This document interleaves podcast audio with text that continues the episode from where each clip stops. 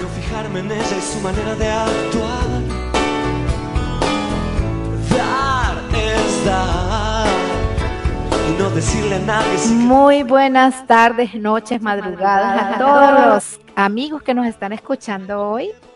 Bueno, nuevamente con el programa Terapiando con Maffer que se transmite todos los lunes a las 18 horas de acá de Utah, Estados Unidos. Y siempre digo, hagan su conversión horaria.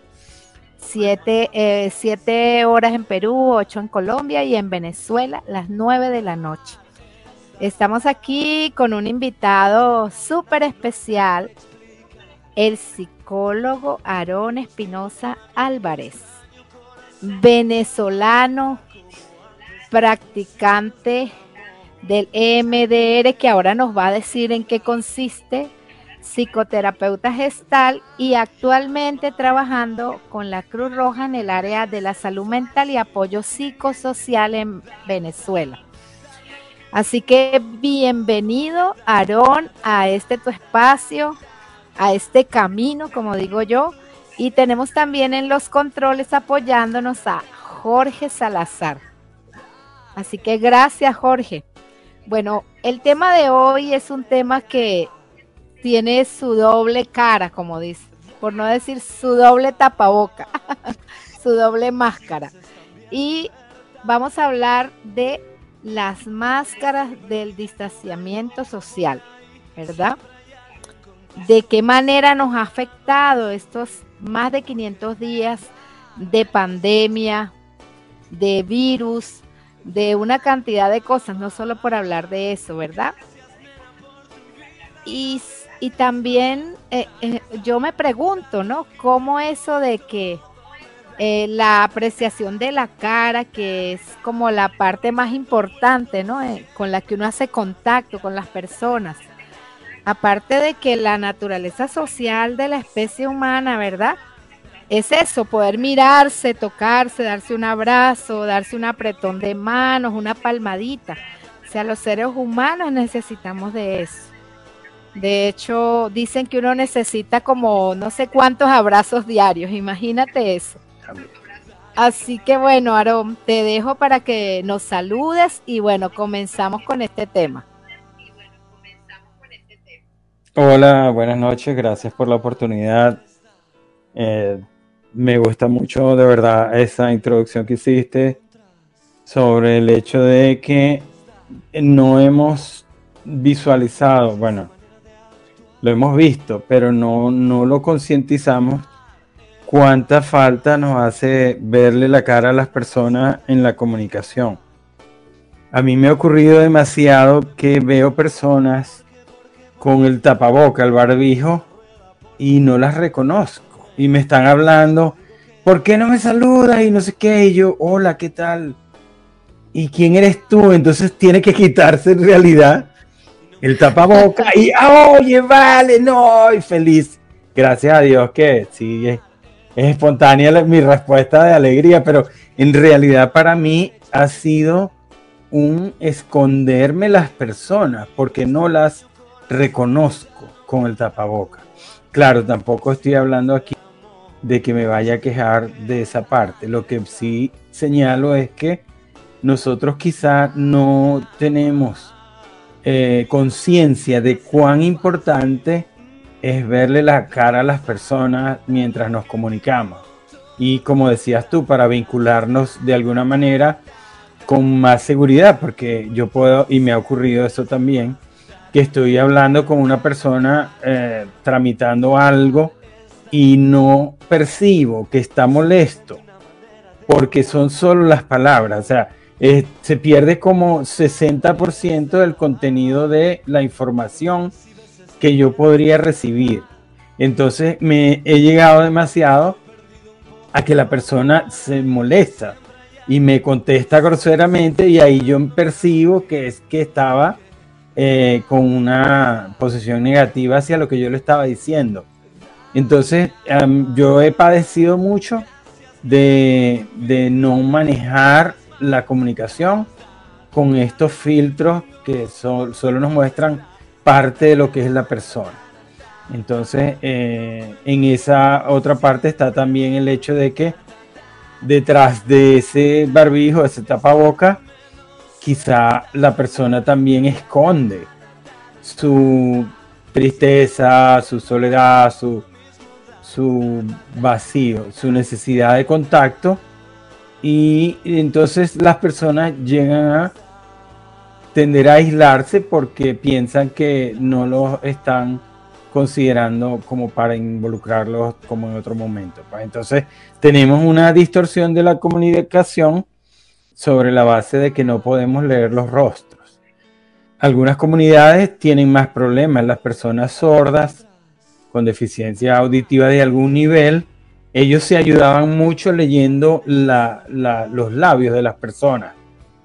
Y ocurrió en el primer año, los primeros 365 días del COVID-19, que las personas con deficiencia auditiva y sordera eh, estaban muy afectados porque tenían que escribir en un papel para comunicarse con las personas y eh, ellos son muy habilidosos en manejar sus limitaciones eh, sensoriales. O sea, un sordo le puede leer a usted los labios y sabe y entiende qué dice. Entonces, en esa confrontación eh, se sintieron marginados, sintieron que era una medida que los estaba dejando por fuera, les estaba perjudicando el acceso a la calle y a ser independientes. Claro, claro, y es bien, o sea, es bien importante como tocar este, estos puntos, ¿no? Porque uno no se da cuenta. Fíjate, tú estás diciendo lo de los sordos y todo, y yo no, no lo había pensado. O sea, bueno, es decir, es muy loco, pero es como eso. O sea, uno está pensando solo en uno y, en, lo que le afecta, ¿no? Pero ahora que tú hablas de eso, es impresionante, pues, porque hay bastante, hay una comunidad grande de, de personas con discapacidad este, con, de, de ah, del habla, ¿no? Sí, y de la escucha. Y la audición, sí. Claro, entonces imagínate tú eh, con ese panorama, o sea, en donde estamos hablando de todos los seres humanos que habitamos el planeta, porque no estamos hablando solamente de un grupo de personas. Y esos primeros, esos primeros meses, ese primer año, que fue el, el esconder, como decías tú, esa, ese miedo, esa vergüenza, o sea, eh, el no saber cómo afrontar, cómo reaccionar, cómo hacer, porque creo que el miedo era la, emoción más fuerte que había. O sea, sí, y es algo que atemoriza. El expresar temor para muchas personas eh, genera vergüenza y entonces complica todo más porque estás asustado y estás avergonzado de que te vean temeroso. Claro, claro. Entonces, son muchas, eh, muchas situaciones que ponían a la persona como vulnerable, además de expuesto. O sea, entonces, en realidad hubo más de seis meses iniciales con la pandemia de COVID-19 en las cuales, aunque no queremos estar centrados en eso, pero estoy ilustrando cómo hemos estado muy afectados por emociones negativas como el miedo, la vergüenza, la también desconfianza en el contacto con otras personas. Fíjate, fíjate cómo ha sido eh, una sensación de supervivencia en la cual las otras personas o el contacto con otros seres humanos era amenazante. Y todo eso eh, genera una respuesta de defensa que a la final termina produciendo un agotamiento de la persona, tanto físicamente como emocionalmente. Claro.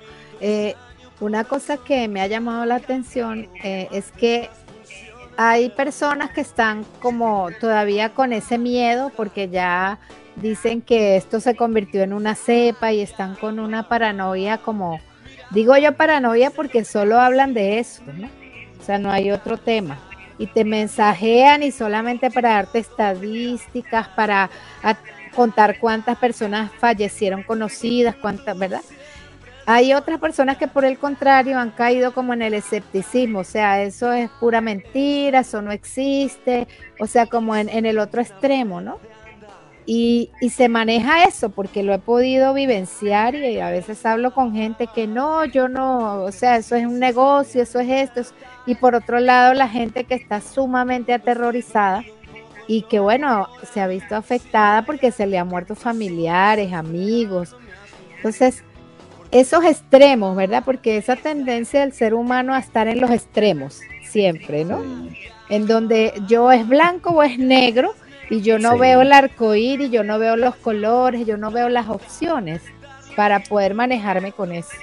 Y es muy interesante eso que dices tú, Maffer, porque mm, es muchas veces la incapacidad de manejar todo el panorama completo. Entonces, mucha gente que se centra en el temor y vamos a protegernos, entonces está todo el tiempo pendiente de todas las noticias, pero exageradamente entregado a la defensa contra un virus que es invisible. Entonces, la persona se agota porque nadie puede estar todo el día esperando que le van a dar un golpe y no se lo dan y mañana se para otra vez, come y se pone a esperar que le den el, palazo, el, golpe, el puñetazo, y termina totalmente embotado. Llegará un momento en el que, bueno, que se acabe de una vez, tráeme el final. Entonces también, como decías tú, me llamó la atención porque no me había fijado que esas dos posiciones son los dos extremos. El que se siente muy asustado y que tiene que estar vigilante y no, no, no descuidar un momentito porque va a caer y le van a hacer daño. Y el otro que lo, lo disminuye para no sentirse amenazado y dice un complot. Eso es toda esa gente que tiene esos dineros, que hablaron de eso hace muchos años. Mira, esta noticia, no sé quién dijo y tal. Entonces termina siendo volverse loco porque vas a desconfiar de todo el mundo. Hasta del médico que te dice, vamos a hacer esto para que no te dé. No, es un complot. Entonces terminas paranoico.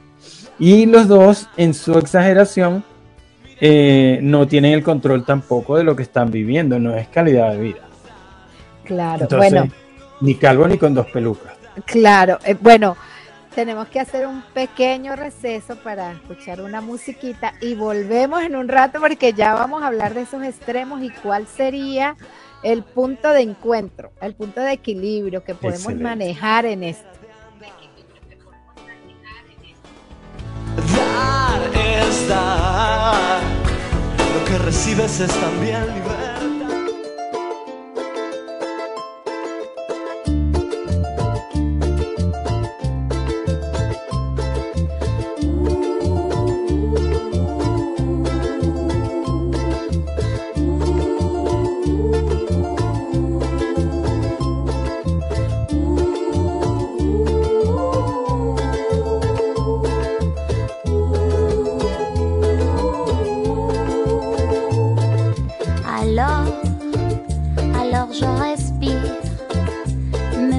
la tête, ne peut plus y croire. Alors, alors je respire, et même si le cœur me quiere explotar, mon cœur non. Alors, alors je respire, même si ce monde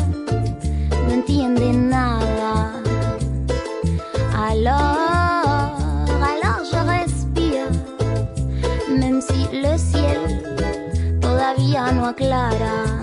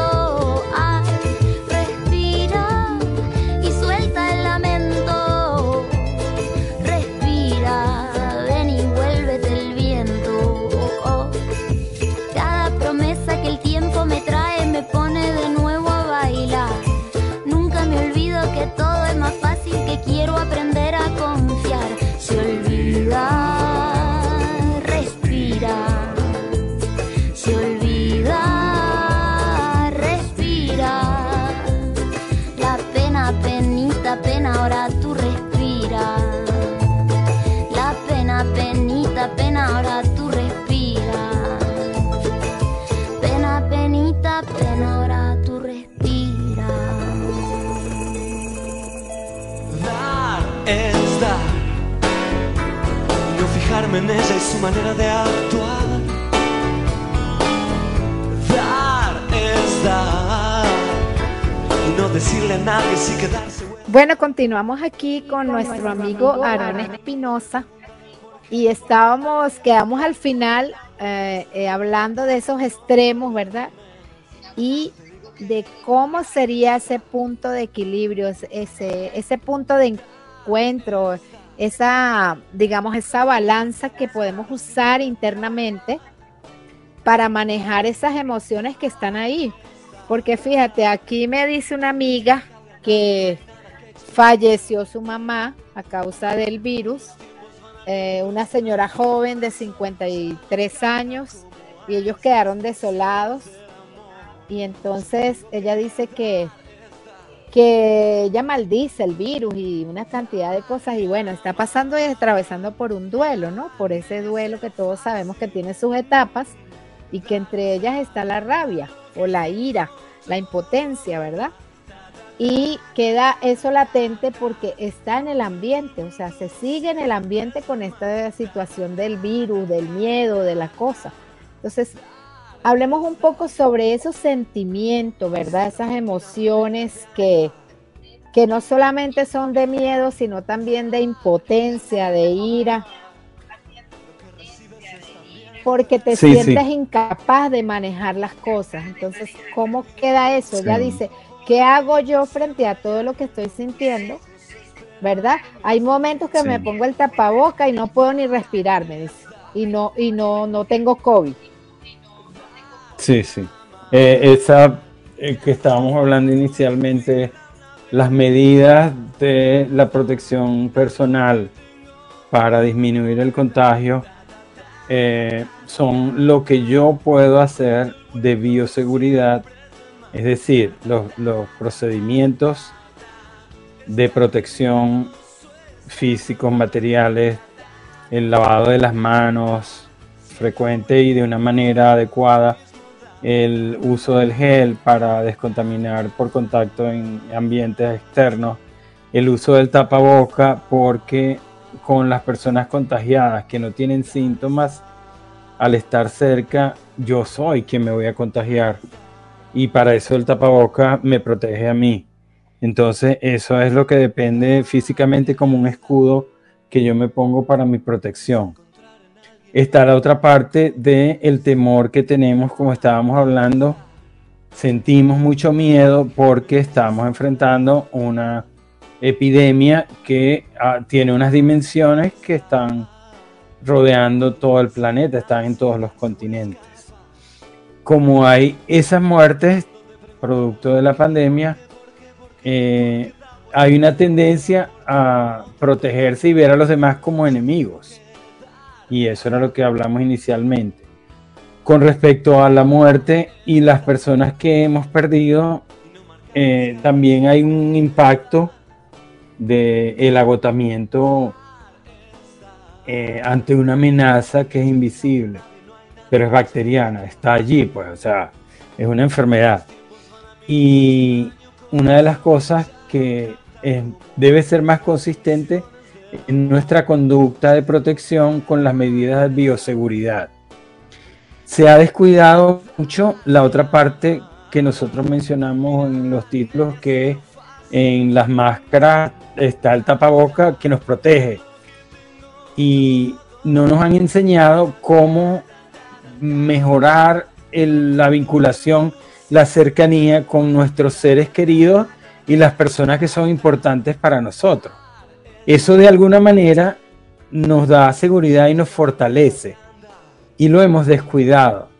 Porque la manera como se nos ha explicado el método de protección se ha enfatizado mucho en lo que tú haces como persona para alejarte de la amenaza. Y mucha gente confundió la distancia con aislamiento social. No es lo mismo distancia física. Se habló de un espacio prudente para que si alguien estuviese contagiado y está en la calle, tú te acercas y tú no ser eh, una víctima más por haberte acercado demasiado a esa persona que te contagió, estando él sin síntomas. Porque esa es también la otra parte. Hay un periodo de incubación que la persona ya tiene el virus, está contagiando y él no padece ninguna aparente síntoma. Entonces, no hemos hecho suficiente propaganda en la necesidad que tenemos los seres humanos de eh, mantener contacto con las personas que queremos. Eso nos da seguridad, nos fortalece. Y la parte más evidente de cómo estamos descuidando ese punto es que cuando fallece alguien nos damos cuenta de la soledad que vamos a tener con respecto a esa vinculación de alguien que se fue, pero tenemos más de 500 días sin identificar que necesitamos estar mensajeando, mandando textos, audios de voz, llamando a las personas que son importantes en nuestra dimensión individual. O sea, en mi corazón hay muchas personas. Si yo no hablo con ellos, me afecta y me siento solo, me siento solo. ¿Qué voy a pensar yo? Que es normal esta soledad y eso es un error, porque lo que se ha dicho es que las medidas físicas son para que podamos tener una distancia prudencial y que no nos contagiemos. Pero no te dijeron, no hables con la gente que tú quieres. No mandes mensajes porque te vas a contagiar. Eso no, no lo dice nadie. Pero nosotros en nuestro miedo, como estábamos hablando en la primera parte, que nos ponemos exageradamente a la defensiva, nos ponemos o a decir que eso no es verdad, o estamos todo el tiempo pendientes de ver qué estamos dejando pasar que nos va a matar de la enfermedad y no lo hemos descubierto. Entonces nos debatimos entre esos extremos y nos hemos aislado nos hemos alejado de las personas que son importantes y que nos traen tranquilidad, felicidad, alegría, alegría. Entonces, cuando hay una fatalidad, alguien fallece, sí se nos caen esas cosas que no nos dejaba ver el tiempo que hemos perdido en la distancia emocional con las personas que queremos y que son necesarias para, para tener calidad de vida. ¿Qué piensas tú de eso? No, fíjate algo que, estaba escuchándote y, que me resuena, ¿verdad? Y es para poder tener un poco de calidad de relación, ¿verdad? O de calidad de vida, porque mi relación, el hombre por ser social, pues es un hombre de relaciones y vinculaciones. Primero tengo que como tener ese, esa vinculación o esa relación conmigo mismo y es tan importante, eh, digamos, por eso uno siempre habla del autoconocimiento, es, es, tan importante conocer qué es lo que pienso, qué siento, cuáles son mis miedos, o sea, cuáles son mis límites frente a esto, cuáles son mis alcances frente a toda esta situación, porque creo que eso me da a mí la base para poder vincularme mejor con los demás y tomar en cuenta todo esto que tú dices, pues tengo que tener esta precaución, tengo que cuidar esto, lavarme las manos, hacer esto, lo otro, pero no perderme no perder mi identidad, no perder mi, mi manera de ser y de relacionarme.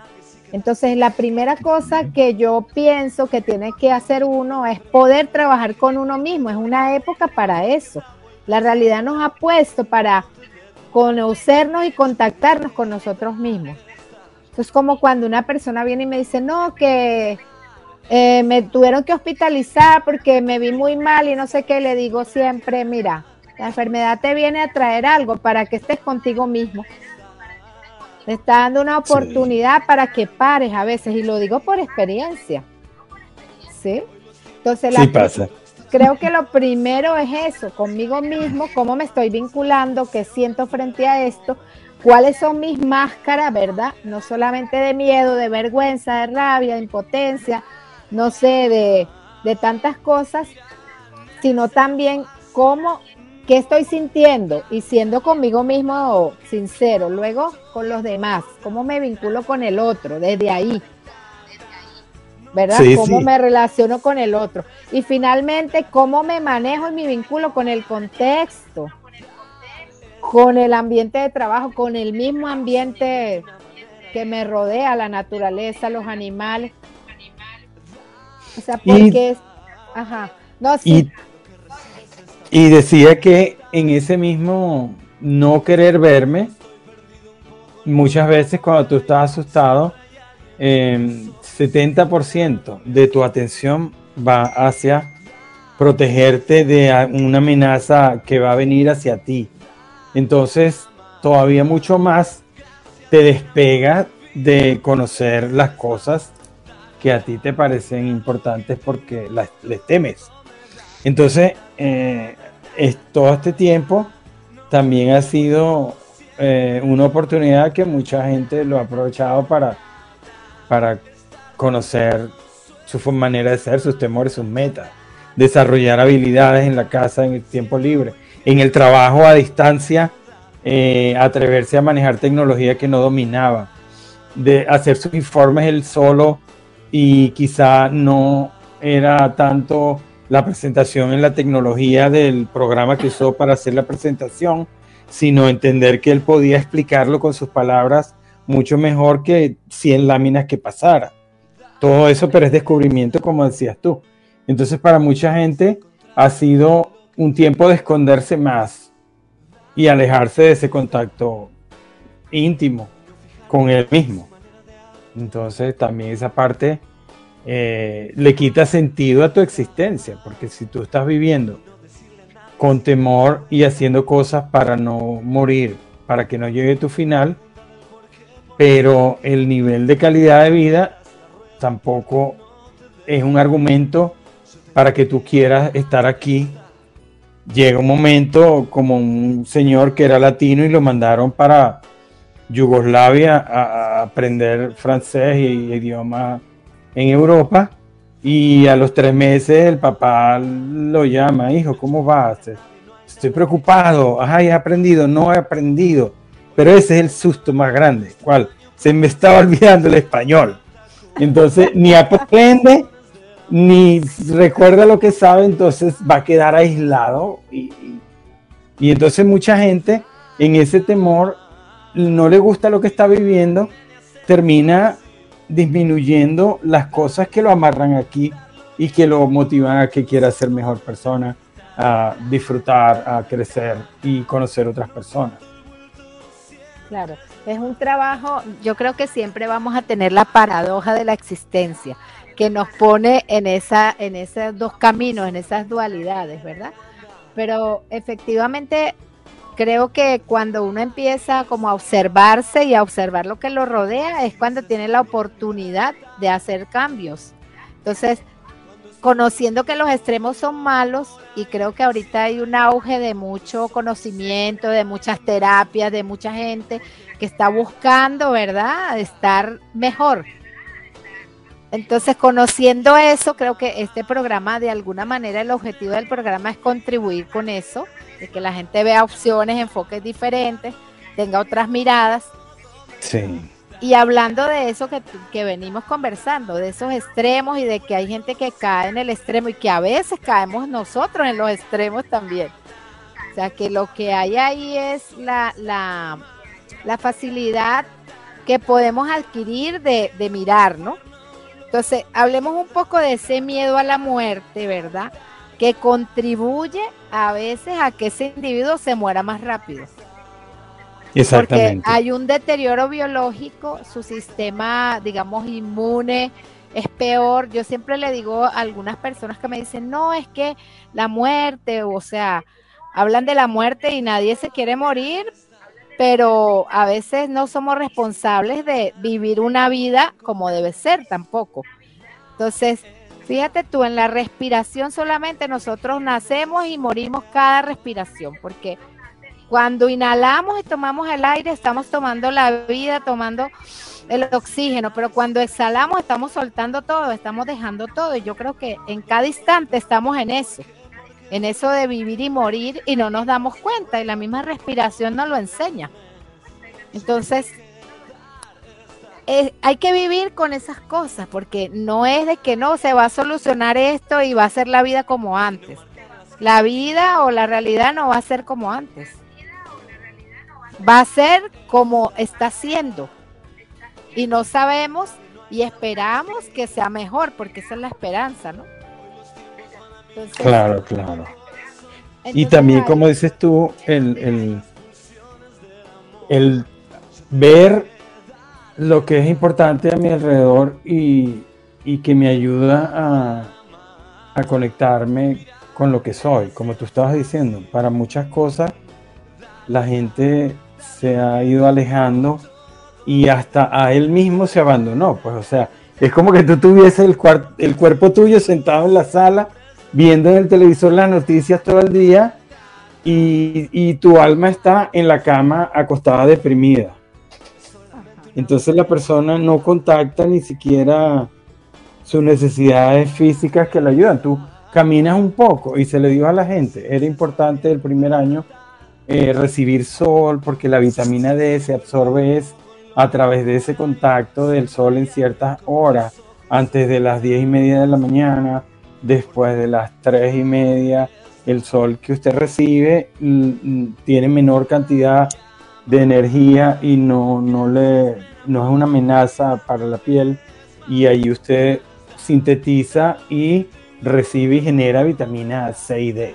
Entonces, eh, de esa manera, también cuando tú caminas, haces ejercicio, circula la sangre, oxigenas el cerebro. El cerebro recibe, recibe mayor cantidad de circulación y oxígeno y mejora tu calidad de pensamiento. Sobre todo eso. O sea, además de que el ejercicio genera la liberación de algunas sustancias internas, endorfina, y tú te sientes más vital, pero también genera una relajación muscular mecánica. O sea, el cuerpo se relaja solo porque tú caminaste 20, 15, media hora. 20 minutos, 15 minutos, 30 minutos. Y eso te va a traer bienestar. Pero hasta eso lo abandonamos en el miedo. Entonces nos hemos alejado de las cosas que disfrutamos, que son sencillas, que no tienen un precio. O sea, tú no tienes que pagar para hacer eso. Y te traen bienestar que no puedes pagar para sentirlo. Fíjate qué, dilema, ¿verdad? O sea, lo barato te podría ayudar muchísimo, pero tú no le das tiempo ni la importancia para hacerlo. ¿Cómo te ayudo?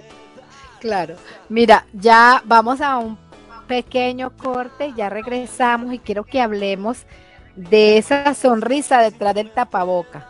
¿Qué efectos como estás hablando ahorita de bienestar, lo que genera caminar, lo que genera hacer, no sé, eh, trotar, hacer una actividad física, pero qué efectos también genera eh, el sonreír, aún, aún tengamos el tapaboca, ¿no? El poder sonreír, el poder estar de buen ánimo. Así que ya regresamos con ese punto. mira,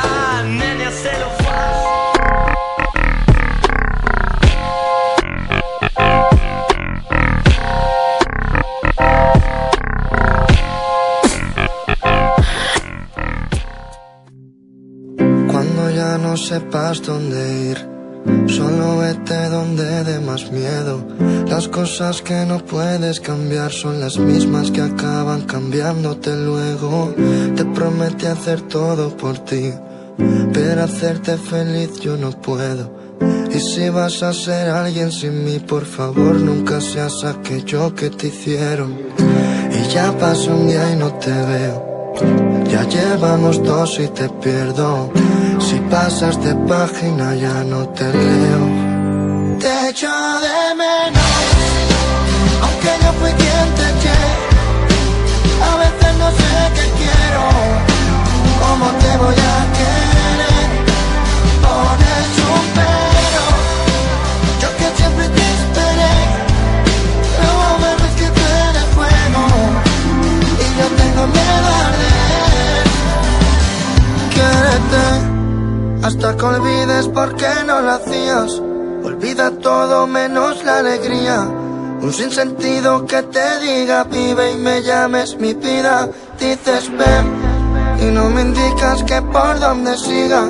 Perdiste el tiempo según tú lo miras, pero lo bueno nunca va a llegar enseguida. Y ahora que no queda tiempo, me da por querer decirte que tú siempre me has querido como no hago yo. Que lo que duele no es irse, sino darse cuenta tarde de que sí pude quedarme cuando ya ya no. Si el amor puede con todo, mi problema siempre ha sido pensar que yo de verdad podré con el amor. Y cómo voy a conocerte si siempre viví conmigo y el que menos se conoce en realidad soy yo. Te echo de menos, aunque yo fui quien te eché. A veces no sé qué quiero, cómo te voy a querer. Yo que siempre te esperé. No me ves que tú eres fuego y yo tengo miedo a arder. Y lo malo que es pensar por primera vez que puede ser la última de algo y la pura ironía de verme correr tan solo por huir a salvo de mis pasos. Ya llevo una vida queriéndote, dando, esperándote, dándome igual cada daño que me está costando el poder darme cuenta que para ti no cuento tanto. Te echo de menos, aunque yo fui quien te eché. A veces no sé qué quiero, cómo te voy a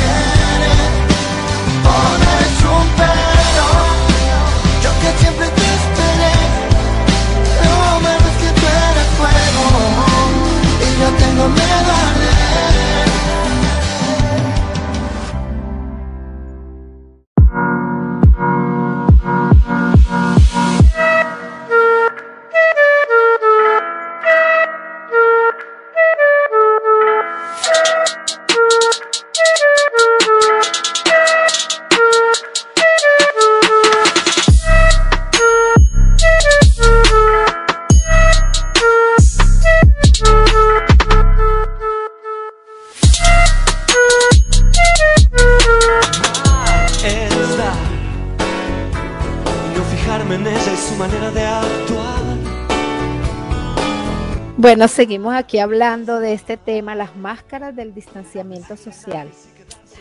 Estábamos diciendo, Aroncito, que había la posibilidad, ¿no? Como todo, de esa sonrisa detrás del tapaboca. Y no solo me refiero al tapaboca, sino internamente.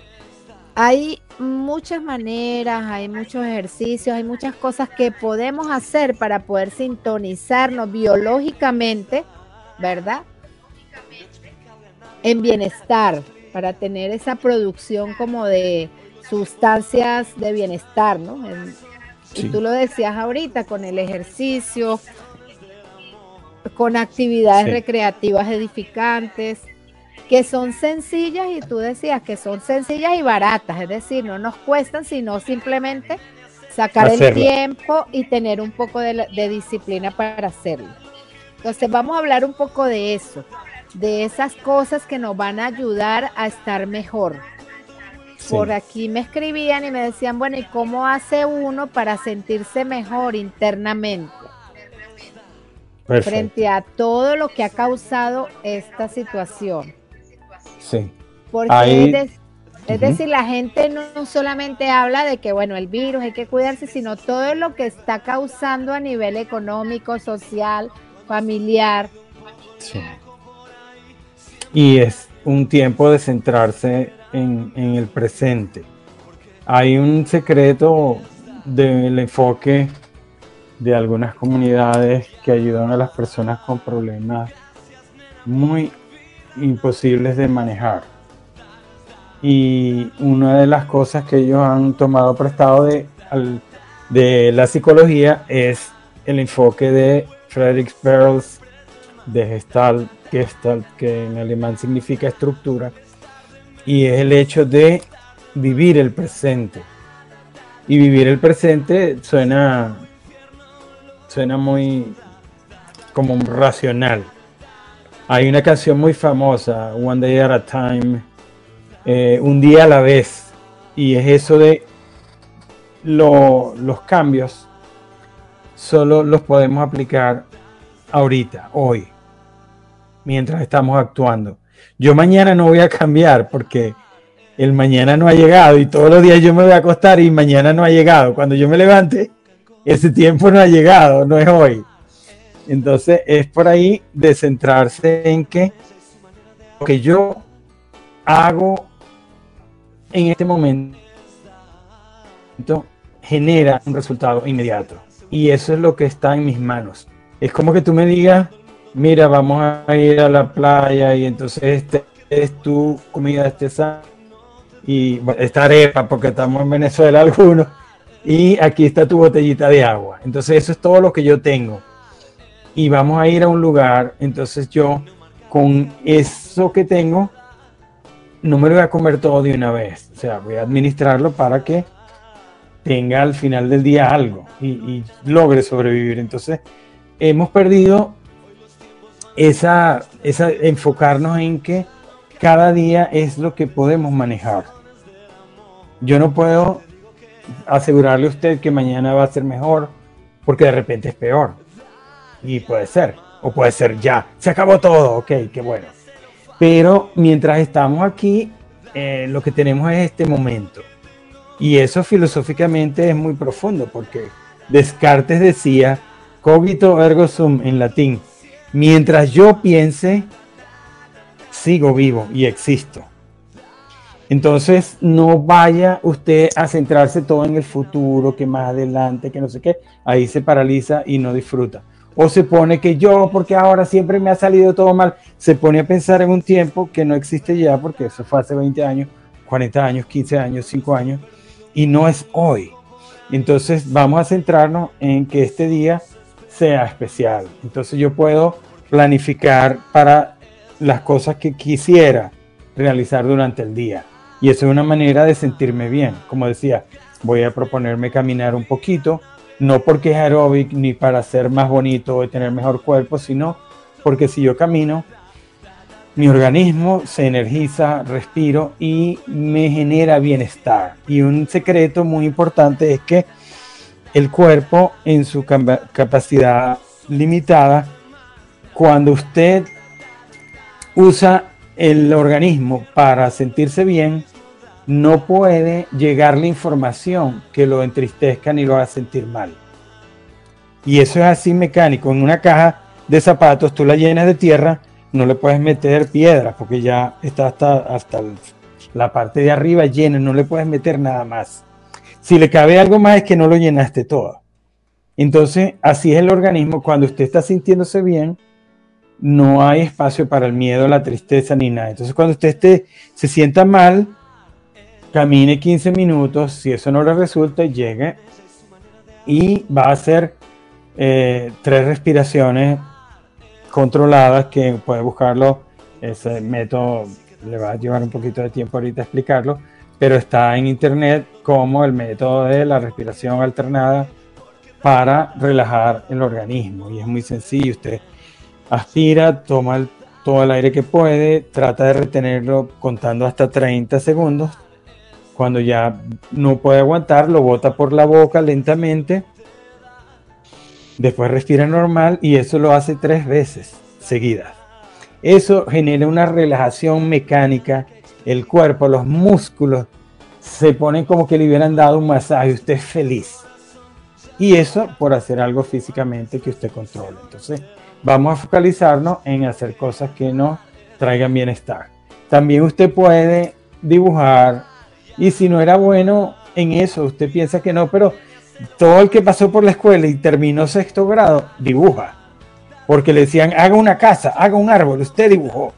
Entonces, muchas veces el dibujo nos ayuda a contactar cosas que no dominamos bien y nos ayuda a eh, sentirnos mejor. Porque estamos logrando y nos puede llevar a recuerdos bonitos de otros momentos en los que teníamos una vida más sencilla. Ese es otro. Y el tercero, que por favor yo se los voy a pedir como un favor, usted hágalo para mí. Y si no le importa para mí, hágalo para usted. Quiero que haga una lista de cinco personas muy especiales para usted. Cinco personas.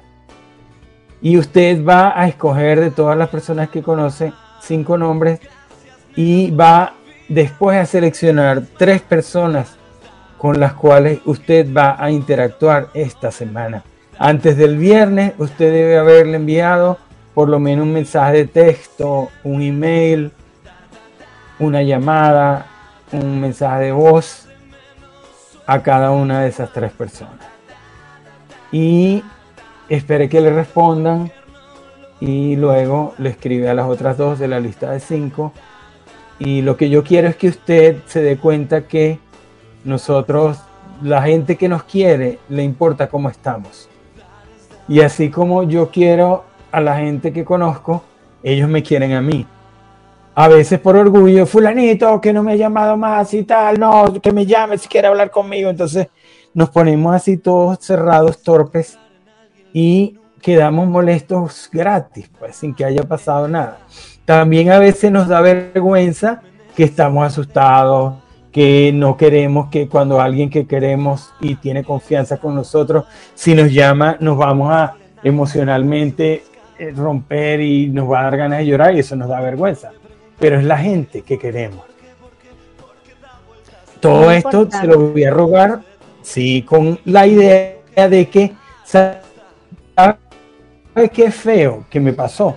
Que una amiga que no pude ver en las últimas seis semanas se murió hace 10 días y nosotros hablábamos siempre, pero yo estoy trabajando en otra ciudad y yo la quiero mucho y estudió conmigo en el bachillerato. Y yo estoy lidiando todavía con eso. Que quedamos con un almuerzo pendiente.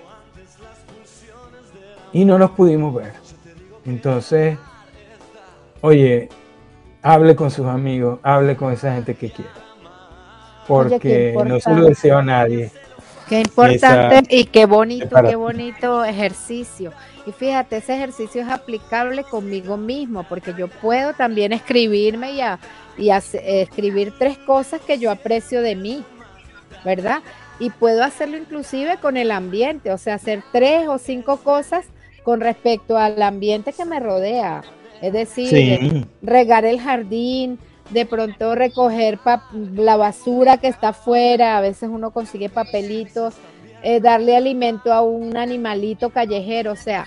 Sí, ser bondadoso. exacto, creo que es un ejercicio hermoso y de verdad que hasta yo misma lo voy a practicar, porque... sí, nos ayuda a sentirnos mejor, sí. Claro, y otra cosa que te quería decir, fíjate que hablando del, del, del pasado, presente y futuro, siempre vamos a tener eso dentro de nosotros, porque nuestra psiquis, nuestra mente siempre está en función de eso, ¿no? De recordar el pasado, de pensar qué va a pasar en el futuro y por eso planificamos y hacemos cosas. Y a veces nos olvidamos realmente de, que la acción está en el presente, o sea, no es, no es malo. Más adelante. No, es malo recordar el pasado, no está mal planificar para el futuro, pero realmente lo único que garantiza los dos, ese pasado y ese futuro, es el presente. Entonces, tomando ese día a día, ese segundo, ese instante, estamos construyendo los dos. Exactamente. Hay una vinculación, se articula. y en ese sentido, no es desvalorizar que el pasado no sea importante, porque debemos aprender de lo que hemos vivido. Y también debe haber una manera de saber qué queremos para mañana y para pasado mañana, para protegernos, sobre todo eh, en este país que tiene cuatro estaciones, tú tienes que estar preparado para el invierno, para el otoño, que son temporadas en las que ya no puedes sembrar. Si tú no sembraste, no vas a tener comida. En esas temporadas que vas a tener que salir a buscar un animal muerto o congelado para comer porque no tienes provisiones. Pero no podemos estar obsesionados de que todo es lo que va a pasar después y no disfrutar el presente. O sea, yo te lo digo como ejercicio práctico, no pude ver a mi amiga porque es normal de que más adelante, la próxima vez que yo vaya, sí lo vamos a hacer. Pero entonces dejamos pasar el tiempo y nunca llega o tampoco nos no enfocamos en que sea hoy. Trate siempre de llevar los proyectos al día de hoy, porque si no, nunca va a pasar. Es lo que decían de que no tenga el mejor traje guardado, porque de repente cuando se lo pongan es para ponerle un cajón de madera porque lo va a cremar. O sea, qué triste es que usted no lo pudo disfrutar. No le dijeron que guapo te ves, te pareces a, al locutor del programa de Maffer. No. no, mira, me hiciste acordar de, de una señora que ella siempre dijo que le encantaban los mariachi, ¿no? Y nunca le llevaron mariachi. Y precisamente el día que se murió, sus hijos le contrataron un mariachi. Entonces, tú ahorita. No lo escucho nunca. Sí, exacto. Entonces, yo decía que increíble. Esas son, la, esas son las cosas que uno dice, hay que tomarlas para aprender, ¿no? Sí, y nunca, nunca ha pasado demasiado tiempo como para que usted lo use como excusa para no hacer algo. O sea, por eso hablamos de que el pasado no nos amarra. Debemos aprender y lo que no nos ha funcionado, pruebe de una manera diferente o haga otra cosa. Pero no se excuse, es que yo cada vez que hago eso me sale mal. Bueno, hágalo diferente, aprenda a hacerlo de otra manera, con otro elemento, en otro lugar, en otro ambiente o con otras personas. Pero no se rinda porque no le ha salido hasta ahora. Y tampoco espere de que va a ser ay, porque en diciembre, y como le decía, no sabemos si mañana se pone más complicado este virus. Entonces, siempre es hoy, hoy es el día más importante, porque estamos vivos y, nos estamos viendo. Y bueno, estamos, seguimos juntos todos. Gracias a la vida. qué bellas palabras, Aaron, pero sí, es real, es real. O sea, hay momentos en que tenemos que sentarnos y empezar a hacer lo que tenemos que hacer, o sea, sentarnos y decir, bueno, aquí estamos en acción. Sí. Bueno, qué bonito programa, me encantó el tema. Gracias infinitamente por, por aceptar la invitación. Sabes que este lugar está abierto para cuando quieras. Y bueno, te puedes despedir de nuestros oyentes como tú quieras. Sí, yo quiero que darle un regalo y es la reflexión de que siempre donde estés puedes ser feliz hoy. Pide ayuda si no puedes solo. Busca la gente con la que tú has contado siempre si no puedes solo.